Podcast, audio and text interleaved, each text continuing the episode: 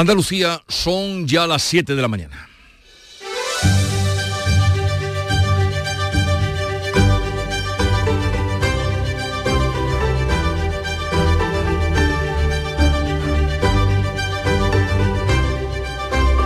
En Canal Sur Radio, La mañana de Andalucía con Jesús Vigorra.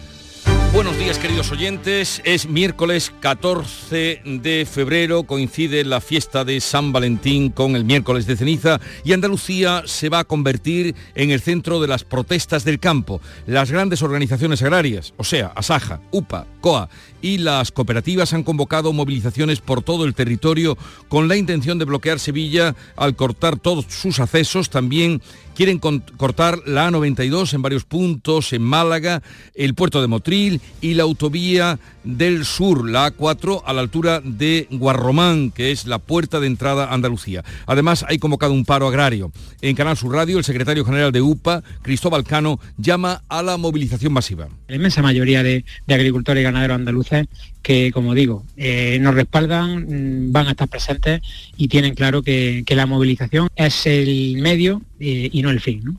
El ministro de Agricultura reúne hoy al Observatorio de la Cadena Alimentaria y mañana a las organizaciones agrarias para pactar las propuestas que España va a llevar al próximo Consejo de Ministros de la Unión Europea, como la simplificación de la PAC o las llamadas cláusulas espejo. Yo espero, sinceramente, que de ese diálogo salga una respuesta que tendremos que dar a tres niveles. La Junta ha planteado al Gobierno que aplique una rebaja del IRPF a los agricultores y ganaderos y a la espera de lo que ocurra en las carreteras hoy, en Barbate avanza la investigación sobre el asesinato de los dos guardias civiles arrollados por una narcolancha el pasado eh, viernes por la noche. El atestado refleja que la planeadora provocó la caída al agua de los dos agentes y luego les pasó varias veces por encima. Lo narra en un testimonio desgarrador la madre del guardia civil gaditano asesinado Miguel Ángel González. A mi hijo lo montaron en un flotador prácticamente, contra una narcolancha, que le pasó hasta tres veces por el lado, hasta que le pasó por encima y me lo quitó. Solo pido justicia. La Fiscalía Superior de Andalucía ha abierto una investigación a las personas que jalearon y animaron las embestidas de la narco lancha en batalla tan desigual. También se trata de aclarar quién dio la orden de que los agentes salieran a por los narcotraficantes en clara inferioridad de medios. El gobierno ha mostrado su apoyo al ministro, eh, su apoyo al ministro del Interior, que por otra parte eh, se niega a dimitir, mientras que se le pide desde la oposición y desde las asociaciones de guardias civiles. San Fernando, la localidad natal del guardia civil asesinado, Miguel Ángel González vive hoy su segundo día de luto después de la polémica con la familia por no haber suspendido las fiestas de carnaval. El martes nos ha dejado otra triste noticia. Después de 13 días luchando por la vida, ha fallecido la bebé de pocas semanas que ingresó en estado crítico en el materno infantil de Málaga con síntomas de malos tratos. Y división en el gobierno por los avales del 20% del precio de la compra de la primera vivienda para menores de 35 años, aprobado este martes en el Consejo de Ministros. La ministra de Vivienda, Isabel Rodríguez, asegura que la medida también ayudará a dejar disponibles viviendas en alquiler vamos a dar respuesta a esas personas, a esas personas que se encuentran en estos momentos capturadas por el mercado del alquiler y que podrían salir de él para tener acceso a una vivienda digna. En lo político, la secretaria general de Esquerra, Esquerra Republicana de Cataluña, la fugada de la justicia, Marta Rovira, ha abierto un nuevo frente con Núñez Feijó y asegura que al igual que Junts, Esquerra Republicana mantuvo también conversaciones con el PP para la investidura a través del diputado Carlos Floriano. Carlos Floriano i va proposar doncs, que, que, que negociéssim, que parléssim, eh, conformar una majoria Feijo lo niega y habla de calumnias en plena campaña de las elecciones gallegas. Descartéis que mañana digan que le he ofrecido el Ministerio del Interior a Esquerra Republicana y el Ministerio de Defensa al señor Otegui. No penséis que esto no es posible. Llevamos una tras otra una insidia, una calumnia y otra más. Llegamos así al miércoles de ceniza, víspera de la Semana Santa, empieza la cuaresma, una fiesta que el año pasado atrajo un millón de visitantes y 400 millones de euros a Andalucía. Como cada año Canal Sur Radio pone en marcha su programación especial dedicada a la Semana Santa. Es 14 de febrero, festividad de San Valentín y, como nos recordamos a nuestro compañero Valentín García, eh, que es eh, el nombre del estudio del que ahora, desde el que ahora hablamos. En cuanto al tiempo, el día viene seco, con nubes medias y altas y calor de primavera. Han subido las mínimas y subirán también las máximas. Soplan vientos del este, flojos con intervalos moderados en el interior y fuertes en el área del estrecho. Pero vamos ahora con más detalle a conocer cómo viene el día en cada una de las provincias. Comenzamos en Cádiz. Salud Botaro, cuéntanos. 16 grados tenemos a esta hora de la mañana, vamos a llegar a los 21 de máxima y el cielo hoy nublado. Campo de Gibraltar, Ana Torregrosa. Aquí también 16 grados a esta hora, la máxima prevista 19, nubes y claros. ¿Cómo apunta el día por Jerez, Pablo Cosano? Pues con 24 grados de temperatura de máxima tenemos, 14 ahora mismo marca el termómetro. En Huelva, María José Marín. Pues en Huelva a esta hora tenemos casi 16 grados, vamos a alcanzar los 22 cielos nubosos. ¿Y por Córdoba cómo viene el día, Miguel Vallecillo? La máxima prevista 24, puede haber nubes altas, de momento 13 y pocas nubes. Sevilla, Isabel Campos. Pues aquí tenemos los cielos con algunas nubes, 14 grados y vamos a llegar a los 24. ¿Cómo amanece Málaga, María Ibáñez? Pues con 13 grados de temperatura, nubes y claros y 23 grados de máxima hoy. ¿Qué se espera en Jaén, Alfonso Miranda? Pues el cielo despejado, 13 grados hasta hora de la mañana en buena parte de la provincia. Dime algo original, Alfonso. Va, que mañana llueve. Granada, Jesús Reina. Eso de que mañana llueve quizá lo pongamos en duda. 13 grados en este momento, máximas de 25, un poquito más que en el resto de Andalucía y también nubes media y alta en el cielo de Granada. ¿Y por Almería, María Jesús Recio? Algunas nubes en el cielo, 15 grados ahora, la máxima 26.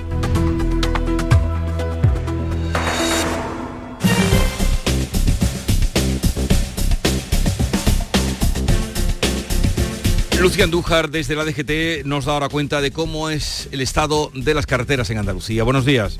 Muy buenos días. Hasta ahora no se registran complicaciones en ningún punto de la red de carreteras de Andalucía. Las entradas y salidas están totalmente despejadas, al igual que la red principal o secundaria o los accesos a los pequeños núcleos urbanos. Aún así, desde la DGT les vamos a pedir mucha atención en las carreteras. Son las 7 7 minutos de la mañana. Desafía los límites con Social Energy. Calidad imbatible, precio invencible. Si no, trae tu presupuesto y te lo mejoramos. Descuentos de hasta 3.150 euros con tu instalación premium con dos baterías, 5 años de garantía en tu instalación, con primeras marcas y dos años de seguro todo riesgo gratis. Pide tu cita al 955 44 11 11 o socialenergy.es. La revolución solar es Social Energy. En Canal Sur Radio, la mañana de Andalucía con Jesús Vigorra. Vamos a contarles la actualidad de este día que pasa por la atención centrada en Andalucía en cuanto a las protestas de las asociaciones, las grandes asociaciones agrarias y cooperativas. Su intención es cortar todos los accesos a Sevilla, cortar también el puerto de Motril, bloquear las carreteras principales de Málaga, Jaén y Granada y la entrada a la puerta a Andalucía por Guarromán. Manuel Pérez Alcázar. Quieren que sea una jornada de protestas histórica. Desde primera hora los agricultores van a ocupar las cinco vías de acceso a Sevilla, cortarán el puerto de Motril, la 92 en varios puntos en la provincia de Málaga o la A4 en el polígono Guadiel, en Guarromán, en Jaén. Además hay convocado un paro agrario. Ricardo Serra, presidente de Asaja Sevilla, llama a una movilización masiva. Vayan o no vayan, no saquen sus tractores, si no es para la manifestación, no se hagan labores del campo, porque lo que pretendemos es que todo el mundo sea consciente de que esta situación no puede seguir. Hay que cambiarlo. Fuera de Andalucía, Saja, Coag y UPA quieren cortar el acceso a Mercamadrid, el mayor centro logístico de España. El ministro Luis Planas, que ayer era abucheado a su llegada a Córdoba, se va a reunir esta tarde con supermercados, sector primario e industria. Mañana lo hará con las organizaciones agrarias y espera pactar con ellos las propuestas que España va a llevar al próximo Consejo de Ministros de la Unión Europea, como la simplificación de la PAC o las cláusulas espejo. Deben comprender que las medidas que estamos adoptando, y si no lo comprenden es que algo se está haciendo mal, no van contra ellos, van contra las emisiones, por ejemplo, de CO2, y por tanto, o contra la erosión del suelo. Hoy salía un estudio sobre, las, sobre Murcia y sobre Almería, donde hablaba de la pérdida de tierra eh, fértil en el mundo. La próxima semana, Luis Planas ha convocado a los consejeros autonómicos del ramo. La apuesta del campo para hoy es ambiciosa en su protesta. Vamos a ver a esta hora de la mañana si hay algún movimiento en el polígono, por ejemplo, el Pilero, en Carmona, ya que una, uno de los objetivos es bloquear Sevilla. Allí se encuentra Bea Galeano. Beatriz, ¿qué podemos contar? Buenos días. Buenos días, pues aquí tienen previsto reunirse los agricultores a partir de las 8 de la mañana. Ahora mismo calma absoluta, solo siguen llegando los trabajadores a este polígono sin ningún problema en el tráfico. Estoy en la gasolinera, que es justo en la entrada, y ahora sin la presencia por ahora de ningún tractor, tampoco todavía de agentes de la Guardia Civil para controlar el tráfico. Desde aquí, los agricultores van a partir hasta la Nacional Cuarta en dirección Sevilla. Este es uno de los puntos de concentración, pero no será el único, como comentabais. Otro hay en los Palacios para cortar la AP4 y la carretera nacional cuarta Sevilla-Cádiz. También habrá protesta en la 49 que une las provincias de Sevilla y de Huelva. El inicio será en la Menta Pazo en el término de Sanlúcar la Mayor. Cortarán los agricultores además la A92 partiendo desde el área de servicio de Don Polvorón en Estepa y una tractorada saldrá desde la A66 es la carretera Sevilla-Málaga. Todos los accesos a Sevilla se van a ver afectados por la manifestación de los agricultores pero será a partir de las 9 de la mañana. Ahora mismo no hay ningún problema de tráfico en la red viaria de la provincia de Sevilla, tampoco ninguno en la A4 por la que hemos venido desde Sevilla hasta este polígono El Pilero de Carmona. Bueno, pues veremos cómo transcurre el día. Al menos en esta ocasión eh, sabemos o nos anuncian lo que va a pasar y dónde. Mientras tanto, la narcolancha pasó varias veces, la narcolancha que acabó con la vida de dos guardias civiles el pasado viernes por la noche, pasó varias veces por encima de los agentes. Ahora la Fiscalía Fiscalía Superior de Andalucía va a investigar a quienes jalearon esas embestidas de eh, la planeadora contra la Guardia Civil. Nuria Durán. El atestado refleja que los narcos rodearon varias veces la zodia de la Guardia Civil. Buscaban que los agentes cayeran al agua para luego arrollarlos en varias ocasiones. Lo narra en un testimonio, testimonio desgarrador la madre del guardia gaditano asesinado Miguel Ángel González. A mi hijo lo montaron en un flotador prácticamente. Prácticamente era un flotador con contra una narcolancha que le pasó hasta tres veces por el lado, hasta que le pasó por encima y me lo quitó. Solo pido justicia, justicia para él y para el otro chico David. No me lo puedo creer, no puedo. Estoy rota, destrozada. Me moriré con esta pena que me han quitado a mi niño. La Fiscalía Superior de Andalucía va a investigar a quienes jalearon las embestidas de la narcolancha. Ahora se trata de identificar a quienes proferían estos gritos.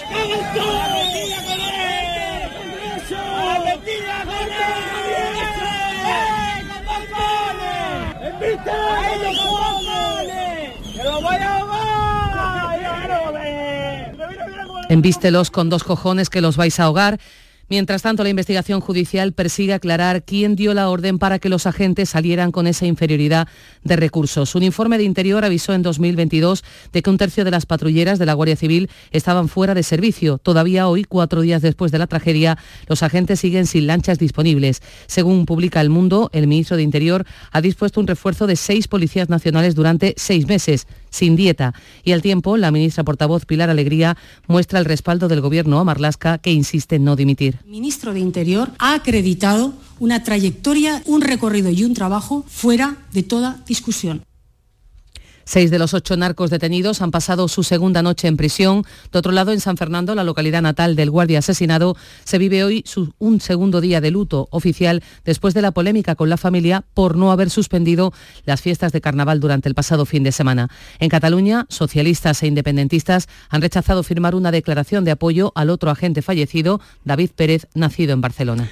Detenidas dos personas en Almería relacionadas con la narcolancha interceptada en la playa del Palmar. La La Guardia Civil intenta determinar si los dos detenidos utilizaban la narcolancha para traficar con drogas o únicamente la usaban para el denominado petaqueo, facilitar combustible a otras embarcaciones de traficantes. La embarcación se acercó a la playa del Palmar, a escasos 5 kilómetros de Almería, a repostar combustible ya que la esperaba en la playa una furgoneta llena de petacas de gasolina. El Consejo de Ministros aprueba, aprobó ayer, con división entre los socios del Gobierno, los avales para que los jóvenes puedan comprar una vivienda. Son avales destinados a los menores de 35 años con una renta inferior a 38.000 euros anuales. También a familias con hijos menores a las que los bancos no concedan la hipoteca. El aval cubre el 20% del precio de la compra de la primera vivienda para residencia habitual.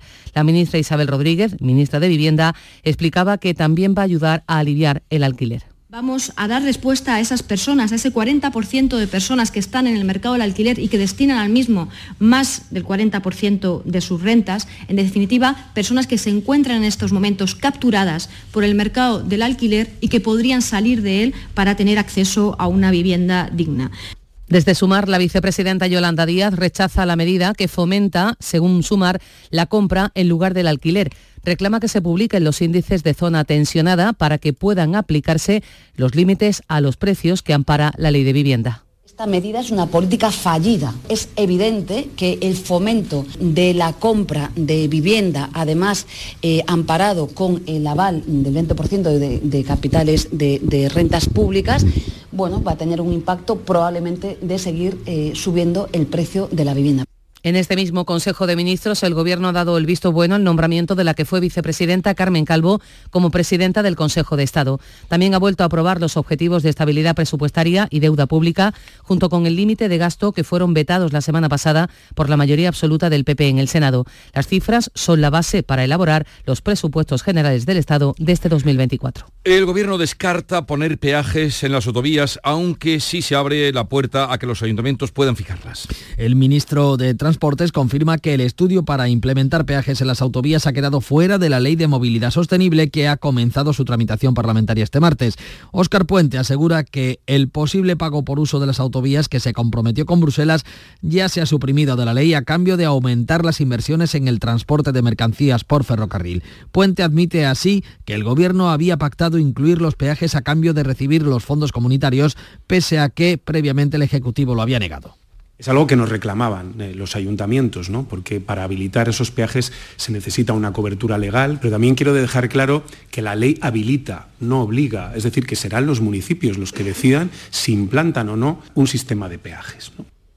El Tribunal Constitucional desestima por unanimidad el recurso de Podemos contra la ley andaluza del suelo, lista, pero limita el uso residencial en suelo rústico con protección especial, ya sea medioambiental, paisajística o arqueológica. Tras el pronunciamiento del Constitucional, la ley mantiene la posibilidad de que se autoricen viviendas unifamiliares aisladas, siempre que no induzcan a la formación de nuevos asentamientos ni impidan tampoco el normal desarrollo del uso ordinario del suelo rústico.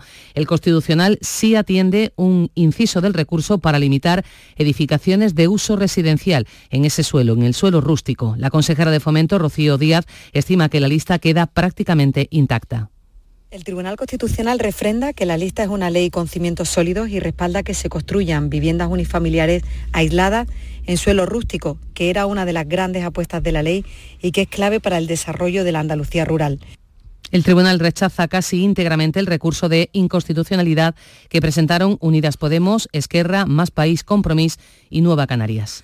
Ha fallecido después de 13 días la bebé de pocas semanas de vida que ingresó en estado crítico en el materno infantil de Málaga con síntomas de malos tratos. El padre de la pequeña fue detenido el mismo día que la niña fue hospitalizada después de que los facultativos aplicasen el protocolo ante la sospecha de maltrato. Quedó en libertad con cargos investigados así por un delito de maltrato. La Junta había decretado el desamparo provisional para la bebé para ofrecerle una medida más estable en una familia acogedora si finalmente salía del centro sanitario algo que tristemente no ha podido ocurrir.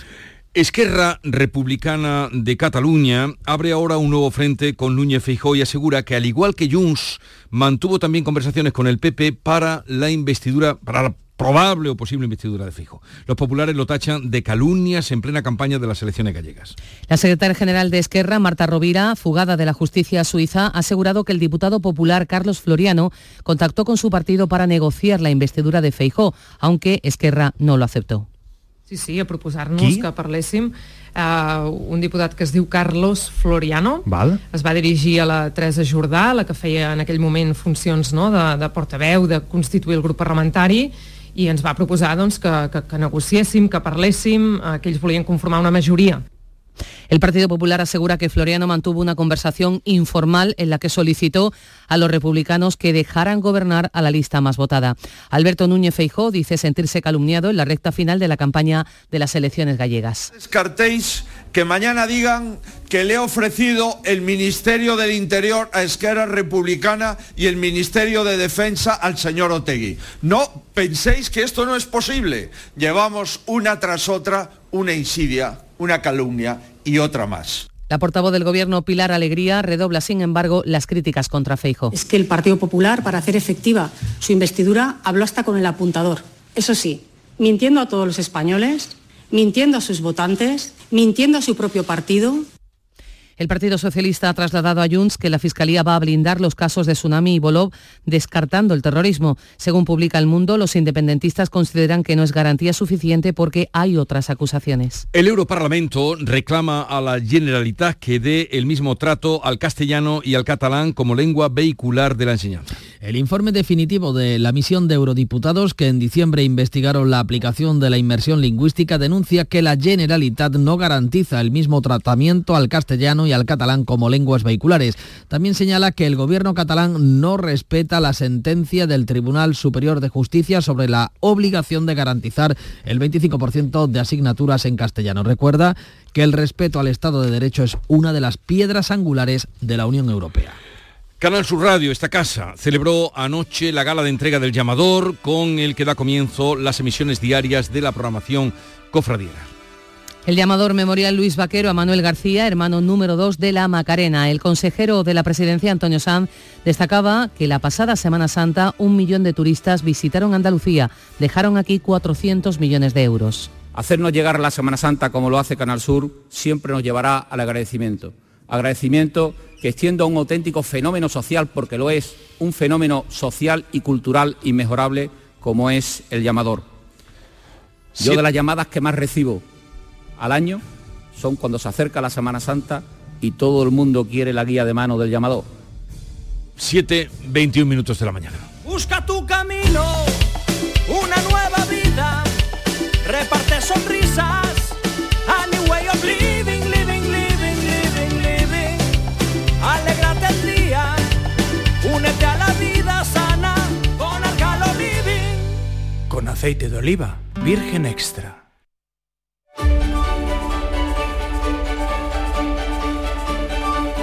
Vamos a la revista de prensa que ha preparado Paco Ramón, las movilizaciones del campo, que vamos a ver hoy por dónde salen, y el caso de Barbate siguen ocupando las portadas de los periódicos que también eh, tratan de la recta final de las elecciones gallegas. Paco, ¿qué destacan en sus portadas los periódicos? Pues mira, ABC con fotografía de las embarcaciones amarradas a puerto. El gobierno negó al Congreso el desmantelamiento de la unidad contra el narco. Una de cada tres embarcaciones, dice el diario de Vocento, embarcaciones de la Guardia Civil, tiene más de 20 años y la mayoría están amarradas a ver en el país eh, sobre el efecto de los contactos para formar gobierno eh, por parte del intento de Feijó en su investidura, esos contactos con otras fuerzas políticas. Hoy recoge el país que los contactos del PP con Junts y Esquerra ponen a la defensiva al líder del Partido Popular. Esquerra revela que mantuvo conversaciones con un diputado del Partido Popular y que el presidente del PP se presenta como víctima de calumnias. En el mundo, también relacionado con las eh, elecciones gallegas. El equipo del PSOE se vuelca con el BNG. Dos puntos. Y entre comillas, lo que importa es sumar. Ferraz reconoce en privado que llegan al 18F, al próximo domingo, muy mal y trabajan para que el BNG logre echar al PP de la Junta. Sobre el tema de Barbate, el refuerzo de Marlasca después de la tragedia son seis policías sin dietas durante medio año. Y en La Razón desvela hoy este periódico que se han desbloqueado las negociaciones para la amnistía entre Puigdemont y Sánchez, que hay un pacto secreto que tendrá, se concretará después de las elecciones en, eh, Galicia y que no se hará público, como decimos, hasta que concluyan esos eh, comicios. ¿Y qué dicen los editoriales? Pues eh, ABC dice que no es Marlaska, que es el gobierno. No solo ha fallado el ministro del Interior sobre el tema de Barbate, sino que el propio presidente del gobierno ha demostrado una negligente insensibilidad tras el asesinato de los dos guardias civiles. El presidente del gobierno no ha sido capaz de trasladarse a Barbate ni de asistir a las capillas ardientes o funerales de los guardias civiles. En lugar de eso, Sánchez prefirió, dice este periódico, pasearse sonriente por la gala de los Goya, llegando a exhibir en las últimas horas una actitud irresponsablemente frívola. En el país le dedica su editorial hoy al expresidente de Brasil, a Jair Bolsonaro. Dice que Bolsonaro, eh, o lo titula, Bolsonaro contra la democracia. Dice que el, el expresidente brasileño se enfrenta a la acusación de promover un golpe de Estado que tuvo en Brasilia en su, expresi- su expresión más sonada y que este líder ultra eh, está inhabilitado hasta el año 2030 para ser candidato, pero que ejerce de jefe extraparlamentario de la oposición. En el mundo, a vueltas eh, con el asesinato de Barbate, un desamparo institucional que merma la lucha contra el narco. La fría y distante reacción del gobierno al asesinato de los dos guardias civiles en Barbate, sumada a la oposición del PSC, del Partido Socialista de Cataluña, a expresar las condolencias del Parlamento catalán por unos hechos que han conmocionado a la opinión pública, constituye, dice este periódico, un ejercicio de indolencia que refleja hasta qué punto los efectos de la polarización resultan disolventes para la convivencia.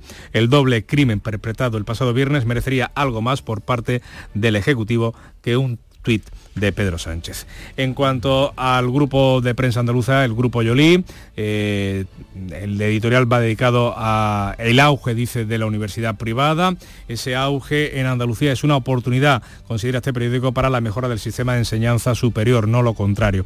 España y Andalucía necesitan una educación superior pública de primerísima calidad, pero esto no se consigue castrando la competencia, sino mejorando las infraestructuras, los sistemas de enseñanza y el profesorado. Como en otros ámbitos, dice, la competencia entre los dos sectores, público y privado, será beneficioso, para todos. ¿Alguna viñeta que llevarnos a los ojos? Pues sobre el asesinato de los dos guardias en Barbate, Ricardo hace la siguiente reflexión. Se ven a dos personas en una playa, se supone que en el sur de Andalucía, eh, se ve en el horizonte una embarcación con... eh, cuatro, cinco, seis puntos eh, que pueden ser personas eh, y se dicen, ¿es una potera o con inmigrantes o una patera de la Guardia Civil para la lucha contra el narcotráfico? Patera y patera. No, patera o potera. Patera o patera. 7, 27 minutos de la mañana, ya está por aquí Nuria Gaciño. Buenos días, Nuria. Hola, ¿qué tal? Muy buenas. Y la victoria del Real Madrid en eh, Europa a la espera mañana del estreno del Betis en una nueva competición. Sí, en la Conference League, donde el Betis se inicia mañana con la disputa de la ida de los octavos de final. Ante el Dinamo de Zagreb, el conjunto verde y blanco afronta una nueva oportunidad para enmendar los tropiezos europeos de los últimos años. La plantilla bética tiene previsto entrenarse hoy en el escenario del partido, en el Benito Villamarín, para ultimar los detalles del encuentro que va a comenzar mañana a las 9 de la noche. Posteriormente, en torno a la una menos cuarto, será la comparecencia del técnico Manuel Pellegrini ante los medios. Y la comparecencia del Real Madrid en la Champions se ha saldado con un triunfo, 0 a 1 ante el Leipzig, gracias al tanto marcado por el malagueño Brahim. Victoria madridista con bastante sufrimiento y con polémica arbitral de nuevo tras el gol anulado al equipo alemán en el minuto 2 de partido, anulado por fuera de juego. En el otro encuentro disputado anoche, victoria también del Manchester City frente al Copenhague por 1 a 3. No tuvo problema el equipo de Guardiola.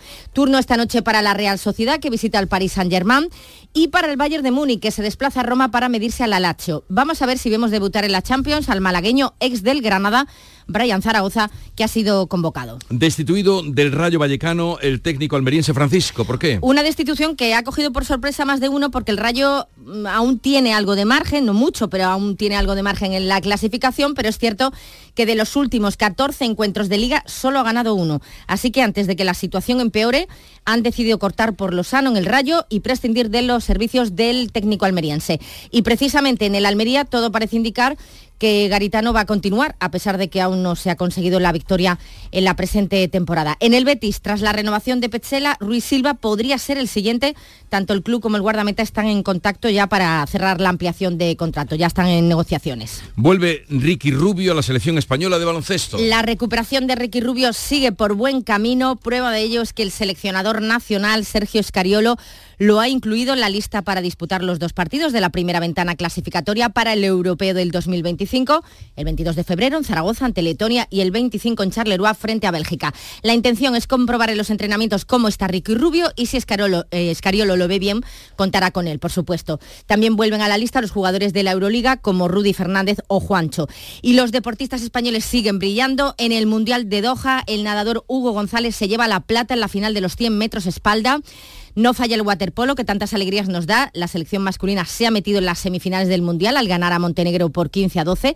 El rival será Italia, la que se enfrentará mañana a las 12 del mediodía y la que se enfrenta hoy a Estados Unidos en las semifinales es la selección femenina.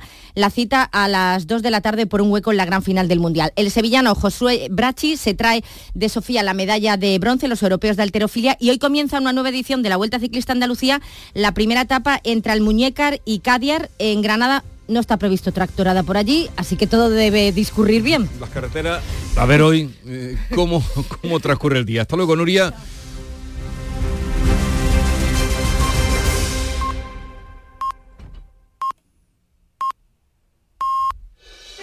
Andalucía son las siete y media de la mañana. En Canal Sur Radio, La mañana de Andalucía con Jesús Vigorra.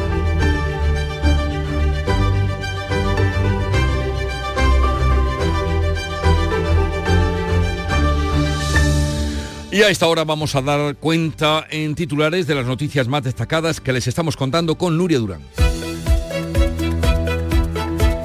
El campo andaluz espera conseguir hoy una movilización masiva. Las organizaciones agrarias se suman a la protesta con autorización para cortar carreteras en Sevilla, Jaén, Málaga y Granada. En el conjunto de España se esperan concentraciones en 13 provincias. Mercamadrid es el principal objetivo de los manifestantes. La Fiscalía Superior de Andalucía investigará a quienes jalearon las embestidas contra los guardias civiles en Barbate. En la causa por el asesinato de los dos agentes, los testimonios y vídeos incorporados dan fe de que los narcos rodearon varias veces la zodia de la Benemérita para balancearla, para provocar así que los agentes cayeran al agua. Luego pasaron varias veces por encima de ellos. El Tribunal Constitucional avala la ley del suelo de Andalucía. El órgano de garantía rechaza por unanimidad el recurso de Unidas Podemos contra la lista, aunque estima un apartado para limitar la construcción de viviendas en suelo rústico. A la espera de conocer la sentencia completa, el Gobierno de la Junta remarca la solidez de la ley del suelo andaluza. El Consejo de Ministros aprueba los avales del Estado para comprar una casa. El Ministerio de Vivienda cifra en 50.000 los menores de 35 años que se pueden beneficiar. Sumar critica la medida porque dice que favorece el mercado hipotecario y encarece el alquiler. Fallece en Málaga la recién nacida que llevaba 13 días hospitalizada con señales de malos tratos. Tenía poco más de dos meses de vida. El padre fue detenido el mismo día que ingresó en el materno infantil. Ahora está en libertad con cargos. Y vamos a recordarles a esta hora de la mañana la previsión del tiempo para hoy. Suben las máximas. El día viene con temperaturas anómalas, comprendidas entre los 26 grados de Almería y Sevilla y los 22 de Cádiz y Jaén. Solo en el área del estrecho van a bajar los termómetros. Cielos nubosos, eh, nubes medias y altas, con apertura de algunos claros durante la tarde. Vientos de componente este, flojos con intervalos moderados en el interior y fuertes en el área del estrecho y en el litoral mediterráneo oriental. 7.32 minutos de la mañana. Me ha gustado conocerte, dame un beso más. Universo, tráeme suerte. Ella es la Mari de Chambao, que estará con nosotros a partir de las 11 de la mañana. Vuelve a los escenarios y viene para presentarnos su último álbum En la cresta de la ola. Justamente pasado mañana estará en Córdoba actuando en la sala Impala y a partir de las 11 con nosotros. Vamos a repasar también las coplas de carnaval, más eh, chiricotas ilegales que más atractivo están teniendo en las calles de Cádiz, eh, reclutadas por Manolo Casal, que estará también con nosotros. A partir de las 9 de la mañana venimos hablando de lo que hoy se prevé que puede pasar en las carreteras de Andalucía con esa masiva convocatoria de las eh, asociaciones agrarias. Andrés Góngora, que es responsable de COA, la coordinadora de organizaciones de agricultores y ganaderos, va a estar con nosotros a partir de las 9. A él le vamos a preguntar qué pretenden, eh, cuáles son sus objetivos, mm, qué posibilidad tienen de conseguir eh, el envite que, o la apuesta que hoy han hecho, que es muy potente y alta. Hoy es el día de San Valentín, Día de los Enamorados, y sobre ese asunto eh, jugaremos con nuestros oyentes a partir de las 10 de la mañana. Y también estará con nosotros nuestra poeta de guardia, como cada miércoles, Carmen Camacho. Me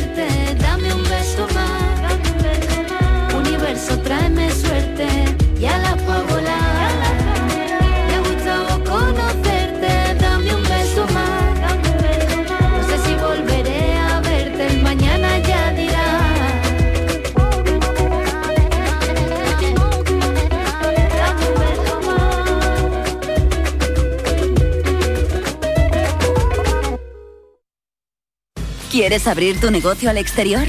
En Cajamar te acompañamos en la estrategia de negocio internacional de tu empresa. Infórmate en nuestras oficinas y te ayudaremos a encontrar las mejores soluciones para tus operaciones internacionales. Consulta en la web cajamar.es, área empresas y autónomos barra internacional. Cajamar, distintos desde siempre. Frutos secos Reyes, mucho más que pipas. Disfruta con nuestra deliciosa variedad de frutos secos, snacks y golosinas en los más de 35.000 puntos de venta que tenemos en Andalucía o en frutosecorreyes.es. Ah, y ahora con tu pedido a partir de 20 euros, te lo llevamos a casa gratis. Frutos secos Reyes, tus frutos secos de siempre. Las claves económicas con Paco Bocero.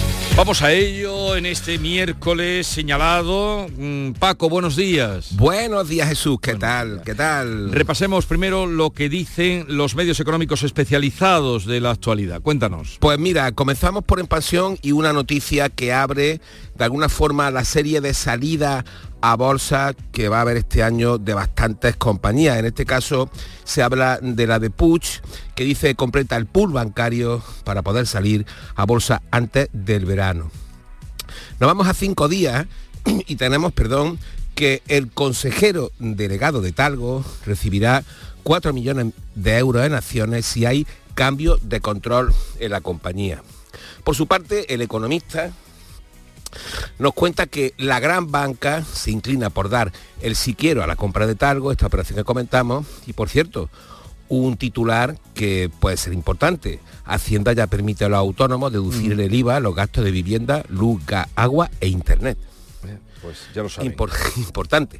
Y finalmente, Invertia nos cuenta que el mercado aleja los miedos a una nueva crisis de la banca en Estados Unidos por el inmobiliario. Parece improbable. Bueno, este tipo de anuncios siempre son probablemente improbables. Y ahora vamos con las claves económicas del día que tienen algo que ver, bueno, mucho que ver, según nos cuentas, con la revuelta del campo y la agricultura, ¿no? Bueno, en, principio sí, porque eh, comentando lo que avanzaba, hoy tenemos para empezar reunión del observatorio de la cadena alimentaria que forman el Ministerio de Agricultura, los agricultores, la industria y la distribución agroalimentaria y los consumidores. Y en medio de esta situación, pues va a ser bastante interesante conocer si, si sale algo de ella. Después, lo cierto es que nos vamos a ir a Bruselas, donde Eurostat va a dar a conocer la principal referencia macroeconómica semanal de la eurozona, el dato de crecimiento del cuarto trimestre del año pasado. Y con él, el del ejercicio. Va a ser interesante y se espera en muchos ámbitos. Y sin dejar el organismo estadístico europeo, también tendremos la última cifra de producción industrial continentales, importantes también en un momento en el que se ha frenado la caída de la industria en la eurozona en diciembre y en enero. Cifras pues y números y algo más, Paco. Pues sí, mira, tenemos datos proporcionados por el barómetro del Consejo General de los Colegios de Gestores Administrativos sobre la evolución de las pymes en España, datos muy importantes. ¿eh? Y es que, fíjate, hasta el 36% de las pymes cerraron el año pasado con pérdidas, en torno a unas 700.000, mientras que un 26% facturaron, vendieron menos que en 2022. Oye, es importante, nos parecerá una tontería, pero hay que diferenciar entre lo que es facturar y vender y los beneficios, que todavía hay quien no lo entiende. Y alrededor de un 30% han asegurado tener serios problemas de liquidez e incrementar su endeudamiento. Y como te digo, recordemos que la inmensa mayoría de nuestro tejido productivo es pequeña y mediana empresa y autónomos. Hombre, que una de cada tres cierre ejercicio en pérdida no es ninguna buena señal. Pues sí, sí, desde luego no lo es. Eh, bueno, ¿qué más? Pues mira, te voy a dar un apunte sobre uno de los activos de inversión de moda en el sector inmobiliario. Por su alta rentabilidad, escúchame, eh, su seguridad y su inversión inicial, que es reducida y que se puede hacer eh, relativamente sin apelar a un crédito bancario. Eh, en el sector inmobiliario, ¿se te ocurre cuál puede ser? Pues no sé, así a bote pronto, eh, quizá una plaza de cochera. correcto, podría ser. correcto, correcto, exacto. Y aunque han subido de precio, un precio de media un 7,5%, las plazas de cochera, las plazas de garaje tienen una rentabilidad bruta que supera el 7% según Fotocasa. Oye, y eso no está nada mal para tener una relación entre precio, riesgo y rentabilidad. Y mira, para finalizar, vamos a cambiar de registro con otra curiosidad. No sé si sabes que hoy la tercera democracia más grande del mundo está convocada a la urna, la tercera, ¿eh? Un país que tiene 276 millones de habitantes y que según The Economist podría estar entre las 10 economías más grandes del mundo en la próxima década, aunque el candidato favorito que va a ganar hoy o que puede ganar hoy es un ex militar con malos antecedentes. ¿Se te ocurre cuál puede ser? Eh, tiene que estar por la zona asiática. ¿no? Exactamente. Esa gran tapada asiática que es Indonesia. Indonesia. Y dices tú que el, que el candidato con posibilidades tiene negro pasado. Tiene un negro pasado en materia de derechos humanos, un ex militar con problemático. Pues a ver, a ver qué nos depara. Eh, Paco, que tengas un buen día y hasta mañana. Igualmente hasta mañana.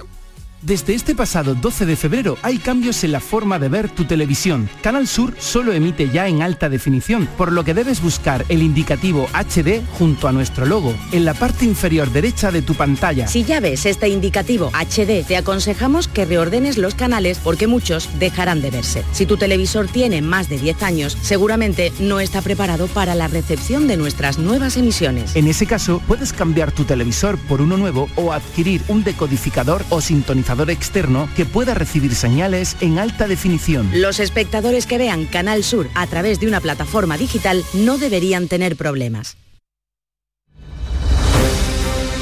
Vamos ahora con otras noticias de Andalucía. La Fiscalía pide 36 años de cárcel para un narco que embistió con su todoterreno a dos policías en Algeciras provocando lesiones muy graves a uno de los agentes, Ana Torregrosa. Sí, Ana, adelante, Sí. adelante. Sí, una petición eh, que hace la Fiscalía, como decías, eh, de 36 años. Eh, esto ocurría en septiembre de 2020, 36 años de prisión para el conductor de ese todoterreno que arrolló a los dos policías en una huida cuando el vehículo iba cargado con 500 kilos de hachís. El inspector eh, de policía, iba también un agente en práctica, sufrió heridas tan graves eh, que se vieron obligados a amputarle parcialmente un brazo. La Fiscalía pide también que se le indemnice con un millón y medio de euros. Eh, hoy está previsto que se inicie en Jerez el juicio contra los acusados de urdir un plan para acusar falsamente de narcotráfico al ecologista Juan Clavero. Llegaron a colocarle droga en el coche. ¿Qué sabemos, Pablo Cosano? Pues el juicio va a ser en la audiencia, los hechos ocurrieron en 2017 y la idea era desacreditar a Juan Clavero, quien lideraba en el Parque Natural Sierra de Grazalema el movimiento ciudadano para la recuperación de cañadas públicas usurpadas por supuestamente por una multinacional inmobiliaria belga que había comprado unos terrenos. Hay cuatro acusados por urdir esta trama en la que llegaron a colocar cocaína y hachís en el coche del ecologista y avisaron a la Guardia Civil para que fuera detenido. Lo hicieron tras una de las protestas en el campo. Una de las personas que acudió a la concentración pidió a Clavero que la acercara a otro lugar con el vehículo y antes de despedirse le dejó oculto en el coche una bolsa con 47 gramos de coca y 4 de hachís, suficiente para que este fuese acusado de narcotráfico, acusación que ya fue retirada. Pues desde Huelva nos dicen que se convierte allí la fresa en uno de los frutos estrellas para este día de San Valentín. María José Marín. Una vez más, durante estos días se han incrementado considerablemente las ventas de esta fruta que sirve como obsequio en este 14 de febrero, especialmente en la Unión Europea y sobre todo en países como Alemania y Francia. El gerente de Freshuelva, Rafael Domínguez. Es un momento importante también para nosotros, puesto que a la vuelta de la esquina está San Valentín, que naturalmente es una fecha en la cual tenemos una importante demanda de todos los países de nuestra fruta, de todos los países de la Unión Europea, y por lo tanto estamos en un momento de recolección importante. Y es que las fresas se han convertido en los últimos años en parte de esta tradición. No es solo un regalo saludable, también es la estrella de multitud de postres. Sevilla y Huelva irán de la mano a pedir financiación a Bruselas para que la alta velocidad una ambas provincias con Faro en Portugal. Isabel Campos. El alcalde de Sevilla ha firmado en Huelva el manifiesto del primer encuentro internacional por la alta velocidad Faro-Huelva-Sevilla. José Luis Sanz pide al Gobierno central inversiones para el AVE con Huelva y a la Comisión Europea que impulse su terminación hasta Faro. Considera demostrado que es una infraestructura que impulsa el desarrollo económico. Somos unos convencidos de que la alta velocidad trae también crecimiento económico, que la alta velocidad trae nuevas oportunidades, que la alta velocidad trae turismo y que la alta velocidad trae muchas inversiones para nuestra tierra.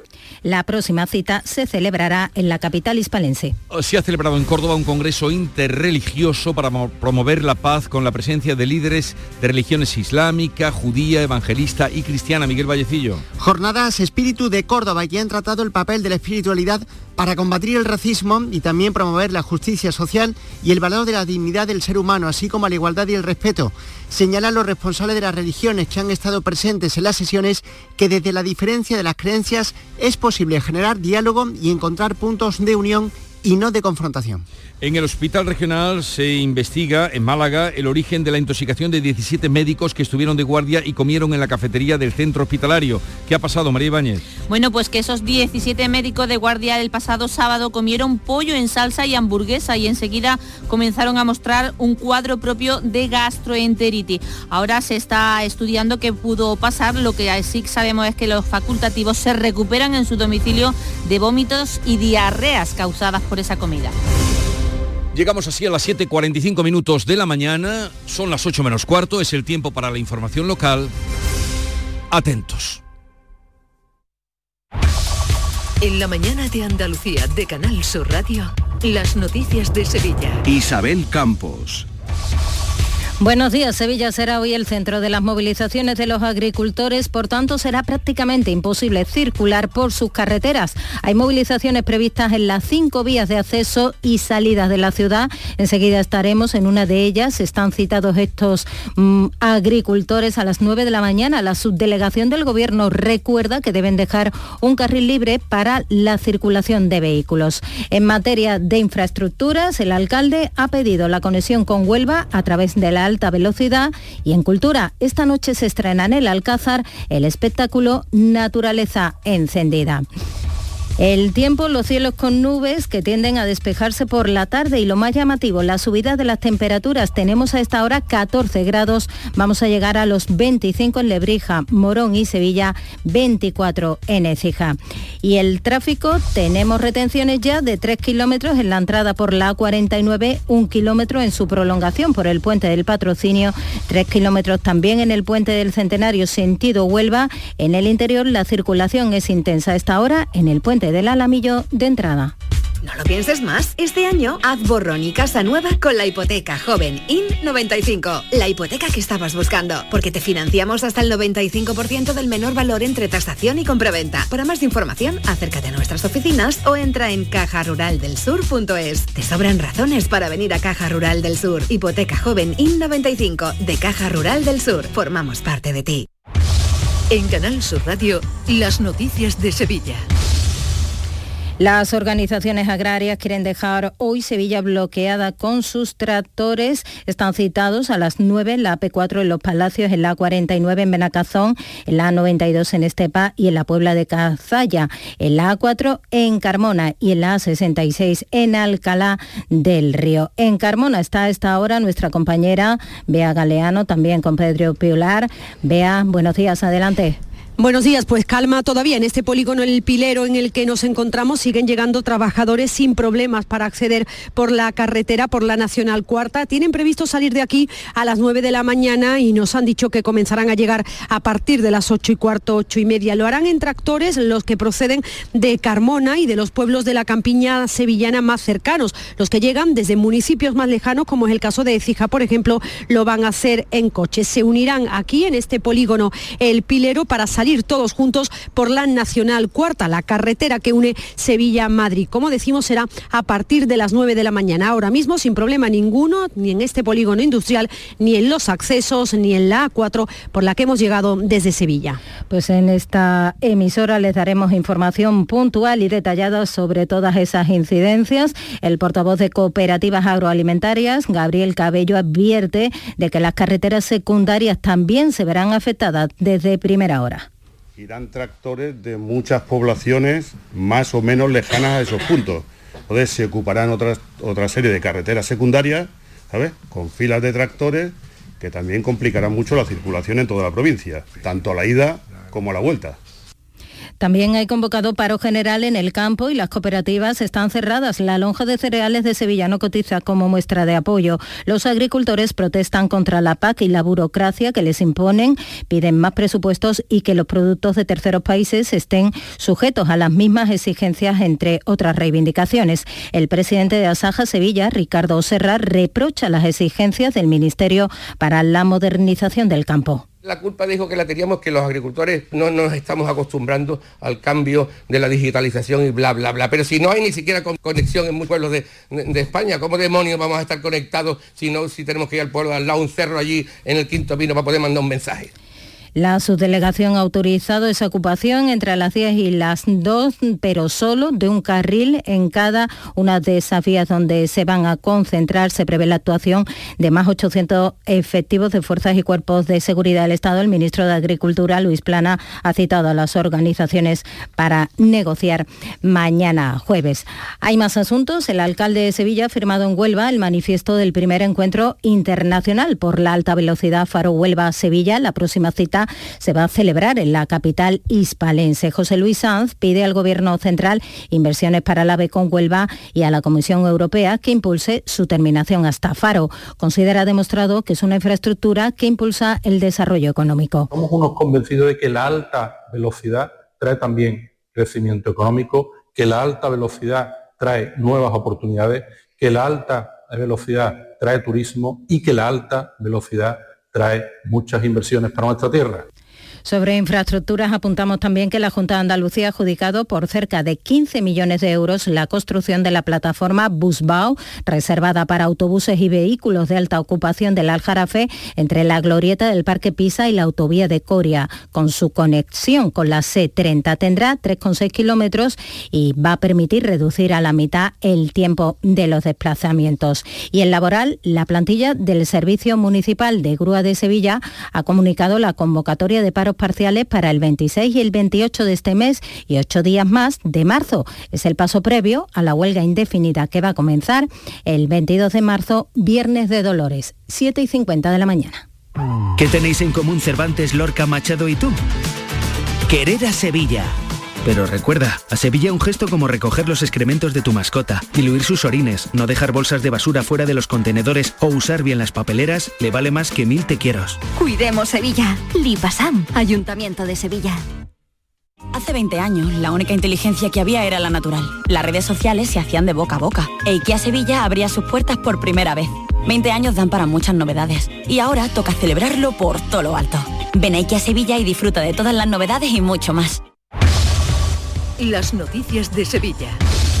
Canal Sur Radio. Crónica Municipal, Podemos Sevilla ha registrado 13 alegaciones a la propuesta de ordenanza de veladores presentada por el Gobierno Municipal. Recoge las, las demandas de una decena de entidades sociales y vecinales que proponen el cierre de las terrazas a las 12 de la noche, a las 11 en las zonas saturadas. También eliminar las plataformas en los aparcamientos y la obligación de presentar un estudio de impacto acústico, lo decía así la portavoz municipal de Podemos, Susana Hornillo proponemos que antes de instalar veladores se tiene que asegurar que se cumple la normativa vigente, tanto a nivel autonómico como a nivel estatal, en materia de contaminación acústica. Y en segundo lugar, queremos acabar con ese modelo invasor. Queremos que las plazas sigan siendo plazas y que las aceras sigan siendo transitables.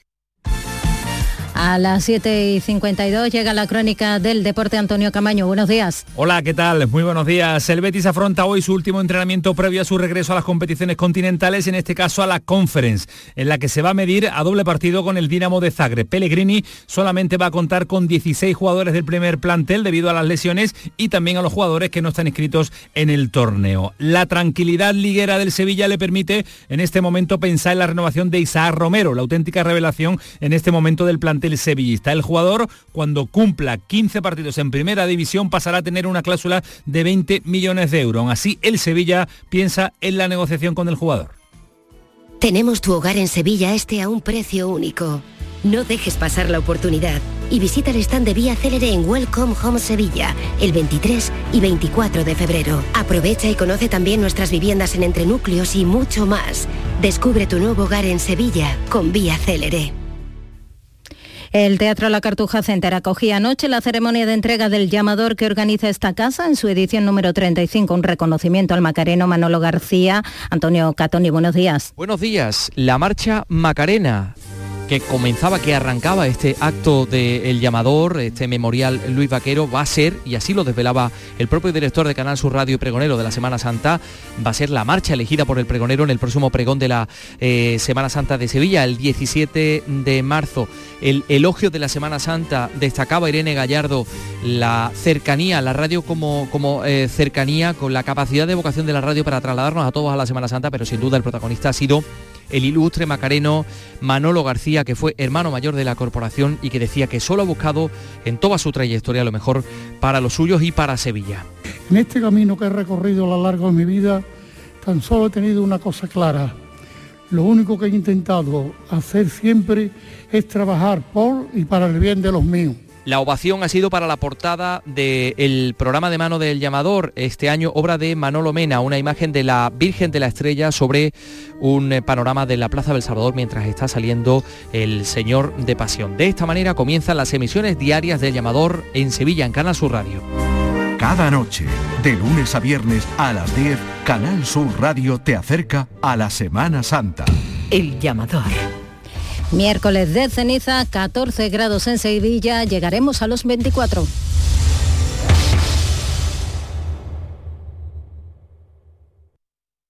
Escuchas La mañana de Andalucía con Jesús Vigorra, Canal Sur Radio.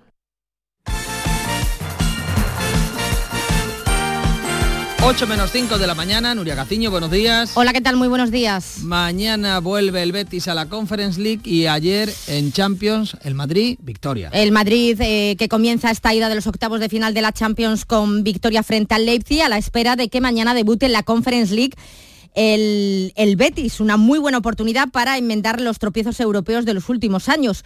Prueba del desencanto del aficionado verde y blanco es que mañana no parece que vayamos a ver la afluencia que suele haber normalmente en el Benito Villamarín. La plantilla bética tiene previsto entrenarse hoy en el estadio para ultimar los detalles del encuentro que va a comenzar mañana a las 9 ante el Dinamo de Zagreb. Posteriormente, en torno a la una menos cuarto, será la comparecencia del técnico Manuel Pellegrini ante los medios. Conoceremos a esa hora la lista de convocados. Pero antes, hoy sigue la Champions, turno esta noche para la Real Sociedad que visita al Paris Saint-Germain, donde además de Mbappé hay otro Mbappé muy especial para Imanol Alguacil, el técnico de la Real Sociedad, un Mbappé muy especial en el banquillo. Eh, si paras a Mbappé igual dejas a, suelto a algún otro que es como Mbappé, incluso en el banquillo. Creo que hay un Mbappé que es Luis Enrique, que, al cual admiro mucho y creo que además un, un poquito, o sea, alegría enfrentarme a él estando él en el PSG, pero por contra me fastidia porque entiendo que, que bueno, que es un entrenador que nos conoce muy, muy, muy, muy bien y eso creo que es una, una ventaja también para ellos. El otro encuentro de Champions que se juega hoy en la Champions es el del Bayern de Múnich en Roma ante la Lacho. Vamos a ver si podemos ver debutar en, la, en esta competición en la Liga de Campeones al malagueño ex del Granada Brian Zaragoza que ha sido convocado por el conjunto alemán. Y anoche el Real Madrid saldó con victoria la ida de los octavos ante el Leipzig 0 a 1 eh, gracias al tanto marcado por el malagueño Brahim. Victoria madridista con bastante sufrimiento. De hecho, Luni hizo como nueve paradones y el choque no estuvo exento de polémica arbitral para variar. Gol anulado al equipo alemán en el minuto 2 de partido anulado por un fuera de juego un tanto complicado de ver. En el otro partido disputado anoche, victoria también del Manchester City frente al Copenhague por 1 a 3. Y mientras la pelota rueda en Europa, hay algunos banquillos que se mueven, como ha sido el caso del Rayo Vallecano, que ha destituido al técnico almeriense Francisco. El motivo nosotros que de los últimos 14 encuentros de liga el Rayo solo ha ganado uno, así que antes de que la situación vaya peor, pues han decidido en el Rayo prescindir de los servicios del almeriense. Precisamente en el Almería, todo parece indicar que Garitano va a continuar, a pesar de que aún no se ha conseguido la victoria en la presente temporada. En el Betis, Petzela se ha mostrado encantado con su renovación al tiempo que ha asegurado que quiere llegar lo más lejos posible con el Betis. Vamos a ver en qué, en qué termina eso, pero obviamente que viene atado lo que decía antes. Nosotros tenemos que ser, tener que ser ambiciosos y siempre escalar posiciones. Hoy por hoy nos encontramos en la, en la sexta plaza, pero no nos marcamos un tope tampoco. Eh, al final eh, el fútbol son sensaciones y después de todas las cosas que hemos pasado durante esta primer parte de temporada entre lesiones y, demás nos ha permitido hoy estar en esa posición y expectantes de seguir subiendo.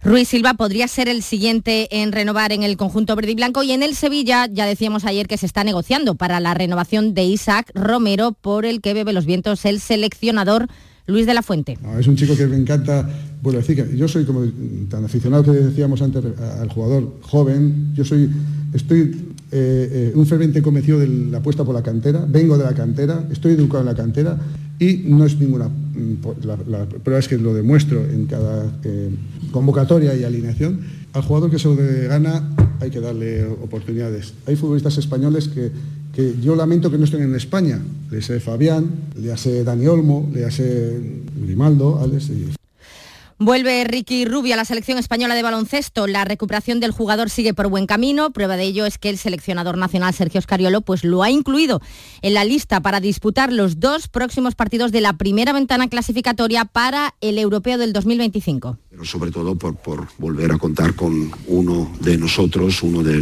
los nuestros, uno de los miembros más significativos ¿no? por su aportación a nivel técnico y a nivel personal a la selección. La intención es comprobar en los entrenamientos cómo está Ricky Rubio y si Escariolo lo ve bien, contará con él para los partidos eh, del 22 de febrero en Zaragoza ante Letonia y el 25 en Charleroi frente a Bélgica.